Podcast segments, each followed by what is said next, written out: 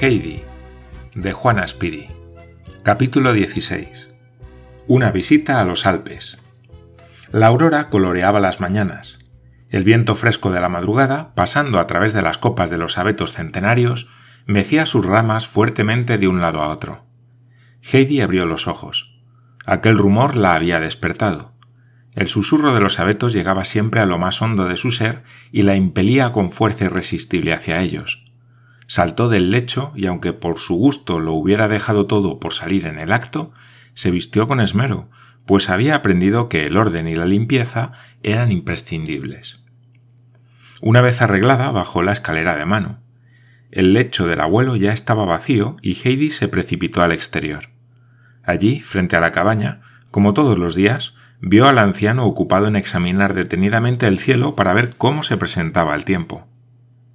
Algunas nubecillas rosadas atravesaban el firmamento, que aparecía cada vez más azul. El sol surgía por detrás de las altas rocas, desparramando raudales de oro sobre las cumbres y los campos. ¡Oh, qué hermoso es esto! Buenos días, abuelito, exclamó Heidi, brincando de alegría. ¿Qué? ¿También tú has abierto los ojos? ¿Y cómo te brillan? repuso el abuelo, dando la mano a su nietecita en señal de saludo mañanero. Heidi fue corriendo hacia los abetos y se puso a saltar alegremente debajo de las inquietas ramas, dando gritos de alegría a cada nueva ráfaga, a cada nuevo aullido del viento. Mientras, el abuelo había ido al establo y lo abrió para que saliesen Diana y Blanquita, sus dos cabras, se puso a asearlas debidamente para que estuviesen preparadas a subir, como todos los días, a los pasturajes, y las llevó después a la puerta de la cabaña. Al ver a sus dos amigas, Heidi acudió corriendo y abrazándolas por el cuello les dio los buenos días. Las cabritas respondieron con alegres balidos. Cada una de ellas quería demostrar mejor que la otra su cariño por Heidi, frotando la cabeza contra el cuerpo de la niña y apretándola cada vez más hasta que parecía que iba a quedar aplastada entre los dos animalitos. Mas Heidi no tenía miedo, porque aun cuando Diana la empujaba fuertemente y le daba golpes con la cabeza, no tenía más que decirle No, Diana, no hagas eso, porque te pareces al gran turco. Y enseguida la cabra se retiraba y tomaba un aire más amable, mientras que Blanquita erguía la cabeza con un movimiento lleno de dignidad, como si quisiera decir A mí sí que no me han de decir que me parezco al gran turco. Y es que la cabrita blanca tenía mucha más distinción que su compañera. En aquel momento sonó el silbido de Pedro en la parte baja del camino, y al poco rato todas las cabras llegaban saltando, la ágil cascabel delante. Heidi se metió inmediatamente dentro del hato, empujada por todos lados por las cabras, que demostraban con viveza la atracción que la niña ejercía sobre ellas. Heidi se abrió paso con energía para llegar al lado de Blancanieves, que se veía rechazada por las cabras mayores que ella cada vez que quería acercarse. Detrás del hato llegó Pedro, dio un formidable silbido a fin de obligar a los animales a tomar el camino del pasturaje, mientras él se acercaba a Heidi, a la que deseaba decir algo. Al sonar el silbido, las cabras se apartaron y Pedro pudo llegar junto a Heidi. Colocándose delante de la niña, dijo en tono de reproche. ¿Podrías comenzar de nuevo a subir conmigo ahí arriba? No, Pedro, es imposible, respondió Heidi. Pueden llegar de un momento a otro de Frankfurt y es preciso que me quede en casa. Hace mucho tiempo que estás diciendo lo mismo, gruñó Pedro. Naturalmente, porque siempre sucede igual hasta que lleguen. ¿Acaso te parecerá bien que yo esté lejos de casa cuando ellos lleguen de tan lejos para verme, verdad? ¿Lo crees así? Pueden visitar al viejo, repuso Pedro de mal humor. En aquel instante se oyó la recia voz del viejo, que se hallaba junto a la puerta de la cabaña. ¿Por qué no se pone el ejército en marcha? ¿Quién tiene la culpa, el general o la tropa? Pedro dio inmediatamente la vuelta e hizo sonar fuertemente el látigo. Las cabras, que conocían aquella señal, se pusieron en marcha y, seguidas de Pedro, galoparon en dirección a los campos de pastos. Heidi, desde que había vuelto al lado de su abuelo, pensaba en cosas que antes no se le ocurrían. Así hacíase ella misma la cama, no sin que le costara gran trabajo arreglar con sus manecitas las mantas e igualar el heno. Luego ponía en orden la cabaña, colocaba las sillas y taburetes en su sitio, recogía las cosas dispersas y las metía en el armario. Después tomaba un trapo y frotaba la mesa hasta que quedaba muy pulida. Y más tarde entraba el abuelo, contemplaba la obra de la niña con gran satisfacción y decía En nuestra casita siempre parece domingo. No en balde ha estado Heidi en la ciudad. También aquel día, después de marcharse Pedro con sus cabras y después de haberse desayunado en compañía de su abuelo, la niña se puso a trabajar pero le costó mucho terminar. A cada momento interrumpía su labor para correr afuera, porque le parecía que aquella mañana era más bella que ninguna. Y cuando los alegres rayos del sol penetraron por la ventana y parecían decirle Sal, Heidi, sal. La niña no pudo resistir la invitación, dejó su trabajo y salió para contemplar la gloria del sol. La casa, las montañas y los valles resplandecían a la luz solar, y el suelo de la pendiente se le mostraba tan dorado y seco que Heidi se dijo que era bueno sentarse allí y contemplarlo. Así lo hizo, mas a poco recordó que el taburete aún estaba en medio de la cabaña y que la mesa no había sido limpiada después del desayuno. Rápidamente se puso en pie y volvió a la cabaña, mas no tardó en advertir que los viejos abetos susurraban más fuerte que nunca, movidos por el viento, y el ritmo se le metió en el cuerpo. La niña volvió a salir para brincar un rato debajo de los árboles al son del rumor de las ramas. El abuelo, entretanto, habíase puesto a trabajar en el cobertizo detrás de la casa y de cuando en cuando salía para contemplar sonriendo cómo saltaba su nieta. Así acababa de hacerlo otra vez y había vuelto al cobertizo cuando de pronto sonó el grito de Heidi. Abuelo. abuelito. ven. ven. El viejo salió rápidamente, un poco asustado por lo que pudiera haber sucedido a la niña. La vio corriendo pendiente abajo y gritando ¡Que vienen! ¡Que vienen! ¡Ya veo al doctor! Heidi se precipitó al encuentro de su buen amigo. Este la saludaba con la mano. Cuando la pequeña lo alcanzó, lo abrazó cariñosamente y exclamó conmovida Buenos días, señor doctor, y muchas, muchas gracias. Buenos días, Heidi, que Dios sea contigo. ¿Y por qué me das las gracias ya ahora? preguntó el doctor sonriendo. Pues porque he podido volver a casa de mi abuelo. El rostro del doctor resplandeció como iluminado por un rayo de sol. No había sospechado que le dieran tan buena acogida en los Alpes. Siempre sumido en sus tristes pensamientos y sintiéndose, más que nunca, muy solitario, había subido a la montaña sin advertir las bellezas de la naturaleza que aumentaban a medida que subía. Habíase dicho que lo más probable sería que la pequeña Heidi no lo reconociera, toda vez que lo había visto solo de cuando en cuando. Además, tenía la impresión de que con su persona llevaba una decepción a la niña. Naturalmente, no habían de recibirlo muy bien. Pero muy al contrario, los ojos de Heidi brillaban de alegría, y llena de agradecimiento y de afecto, no le soltaba del brazo. El doctor, con ternura paternal, cogió a la niña de la mano y le dijo Vamos, Heidi, llévame junto a tu abuelo y enséñame tu casa. Mas Heidi no se movía del sitio. Con mirada de sorpresa miraba hacia el valle. ¿Dónde están Clara y la abuelita? preguntó por último. Sí, es verdad, he de decirte lo que ha de causarte pesar, como me entristece a mí, dijo el doctor. He venido solo, Heidi. Clara estaba muy enferma y no podía ponerse en camino. Por lo tanto, tampoco puede venir su abuela. Pero en la próxima primavera, cuando los días sean largos y el sol caliente más, entonces es seguro que vendrán. Heidi se quedó quieta, muy decepcionada. No podía comprender que toda la alegría que de antemano experimentara se desvaneciera así de pronto. Permaneció inmóvil, como aturdida ante aquel golpe inesperado. El doctor guardó silencio, todo a su alrededor estaba quieto. Solo más arriba se oía el viento que sacudía los altos abetos. Súbitamente Heidi recordó por qué había bajado corriendo la pendiente y que su buen amigo el doctor había venido a verla. Entonces alzó la vista y vio que sus ojos estaban tan tristes como nunca los tuviera allá en Frankfurt. La mirada de su buen amigo le llegó al corazón, porque Heidi no podía ver que nadie estuviera triste, y menos aquel hombre tan bondadoso. Seguramente el doctor sufría porque Clara y la abuelita no habían podido acompañarlo, se dijo Heidi, y enseguida buscó un consuelo y lo halló.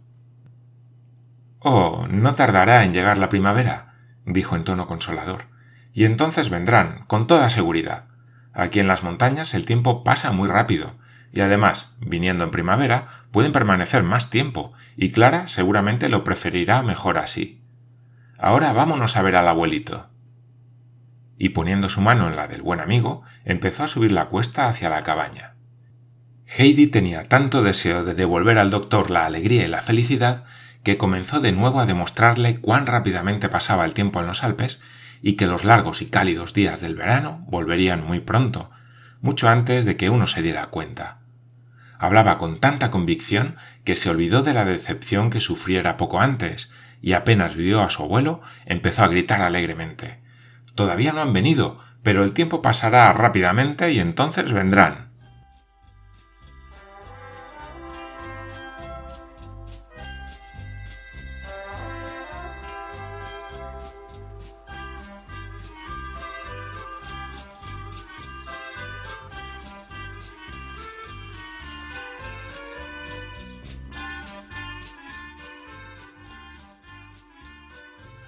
El doctor no era para el abuelo un desconocido, pues la niña había hablado de él muchas veces. El viejo tendió, pues, la mano al recién llegado y lo saludó con gran cordialidad. Luego los dos hombres se sentaron en el banco delante de la casa, dejando un pequeño lugar para Heidi, a la que el doctor hizo señas para que se sentara a su lado. Contó a los dos cómo el señor Seseman lo había animado para hacer el viaje y cómo él mismo había encontrado que la excursión le podría sentar muy bien, porque desde hacía algún tiempo su salud no era muy buena. Luego, volviéndose a Heidi, le dijo al oído que pronto vería llegar una cosa que había venido con él desde Frankfurt y que le causaría seguramente mucha más alegría que el viejo doctor. Heidi se mostró muy intrigada y hubiera querido saber enseguida de qué se trataba. El viejo trató de convencer al doctor de que pasara allí en los Alpes aquellos hermosos días de otoño, o que por lo menos subiese cada vez que el tiempo fuese bueno, Lamentaba no poder ofrecerle alojamiento en la cabaña porque no había medio de arreglarlo. Le aconsejó que no volviera al balneario de Ragaz, sino que tomara una habitación en Dorfli, por ejemplo, en la posada del pueblo, la cual, aunque sencilla y modesta, era agradable y limpia. De este modo el doctor podría subir todas las mañanas a la montaña, lo que no podría menos de hacerle bien, aseguraba el viejo, muy convencido, y añadió que además él tendría sumo placer en servirle de guía para enseñarle las partes más elevadas de aquella región, donde hallarían sitios que seguramente serían de su agrado. Mientras, el sol había ido remontándose en el cielo y señalaba el mediodía. El viento se había calmado y los abetos guardaban silencio desde hacía largo rato. El aire, que era delicioso y suave aún, a pesar de la altura en que se hallaba la cabaña, llevaba una agradable frescura hacia el banco soleado. El viejo se levantó al fin y entró un momento en la cabaña, de la cual salió con la mesa que colocó delante del banco. Ahora, Heidi, ve a buscar lo que hace falta para comer, dijo. El señor doctor habrá de contentarse con lo que podemos ofrecerle, y si nuestra cocina es sencilla, el comedor, por lo menos, es una cosa que se puede ver. Soy de la misma opinión, repuso el doctor mirando hacia el valle inundado de sol, y acepto gustoso la invitación, Aquí arriba la comida ha de saber bien. Heidi iba y venía ágil como una ardilla y llevó todo lo que encontraba en el armario, porque para ella era una gran alegría poder ofrecer hospitalidad al doctor. El abuelo, mientras tanto, preparó la colación y no tardó en salir de la cabaña con la cacerola de leche caliente y el queso tostado de color de oro. Luego cortó largas y delgadas lonjas de carne de un color rojo, que él mismo se encargaba de secar al aire. El doctor halló la comida tan excelente que declaró con entusiasmo que en todo el año no había comido tan bien. Sí, sí, es preciso que nuestra Clara venga sin falta. Aquí puede adquirir nuevas fuerzas. Y si come durante una temporada como acabo de comer yo, se pondrá robusta y lozana como no lo ha estado en su vida. En aquel momento apareció en el sendero del valle un hombre que llevaba un gran fardo. Cuando llegó delante de la cabaña, se detuvo jadeante, dejó caer su carga en tierra y aspiró anhelante el aire fresco de la montaña. Ah, ya está aquí lo que ha venido conmigo desde Frankfurt, exclamó el doctor, y se levantó para conducir a Heidi cerca del fardo. Comenzó a deshacerlo, y cuando hubo quitado el primer envoltorio, que era el más grueso, dijo Ahora, pequeña, te toca a ti continuar la obra. Saca tú misma tus tesoros. Heidi obedeció y a medida que el fardo se deshacía, contemplaba con ojos asombrados el contenido.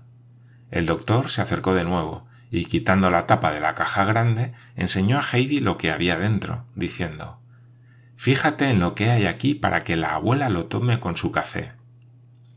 Solo entonces recobró la niña el habla y exclamó fuera de sí de alegría Oh, ahora la abuelita podrá también comer pasteles. Y se puso a saltar y a brincar alrededor de la caja. Quería a todo trance volver a hacer el paquete para llevarlo todo a la choza de la abuela de Pedro.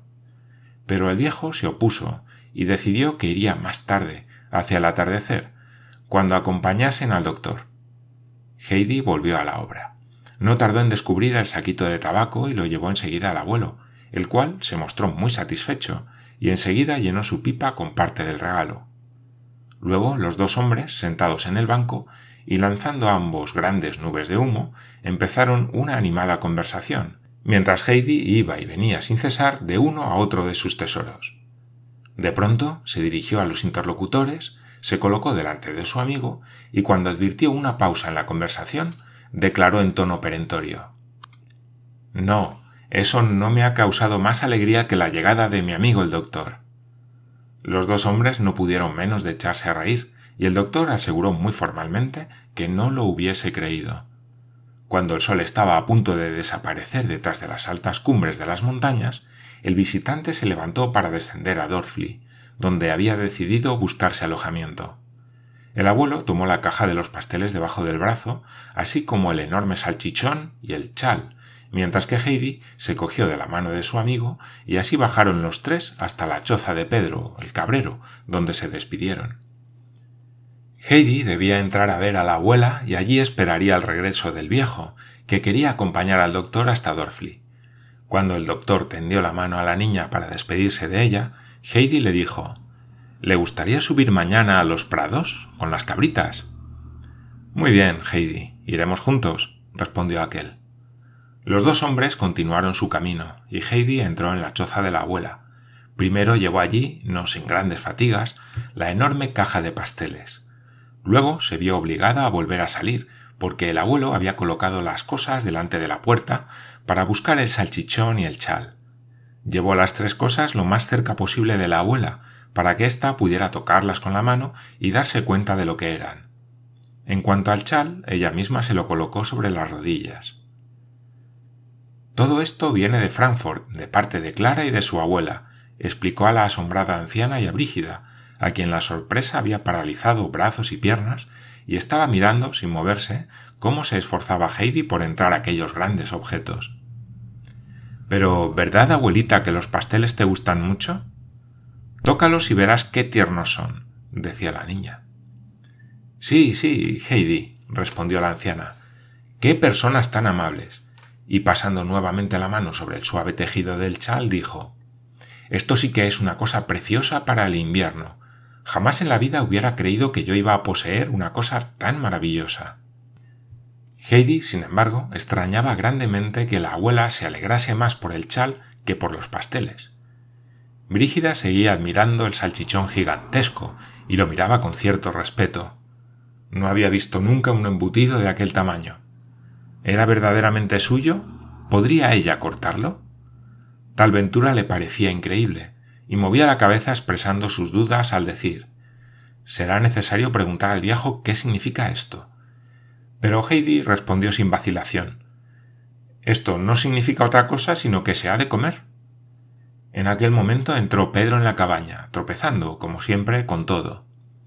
El viejo sube detrás de mí y Heidi ha de. No pudo continuar Su mirada había caído sobre la mesa, y a la vista del salchichón se sobrecogió de tal modo que no encontraba palabras que decir. No obstante, Heidi había entendido el mensaje inacabado y se dio prisa en despedirse de la abuela. Sin embargo, el viejo ya no pasaba, como antes, por delante de la choza sin entrar a saludar a la anciana. A ésta le gustaba oír el paso de aquel, porque siempre le decía algunas frases de consuelo. Mas aquella noche se hacía tarde para Heidi, que siempre se levantaba al rayar el alba, y el abuelo, decidido a que la niña no le faltara el descanso, se limitó a llamarla desde la puerta, deseando a la anciana que pasara buena noche. Luego cogió a Heidi de la mano, cuando ésta se acercó saltando como siempre, y así caminaron los dos, amparados por el firmamento lleno de estrellas, hacia la apacible cabaña.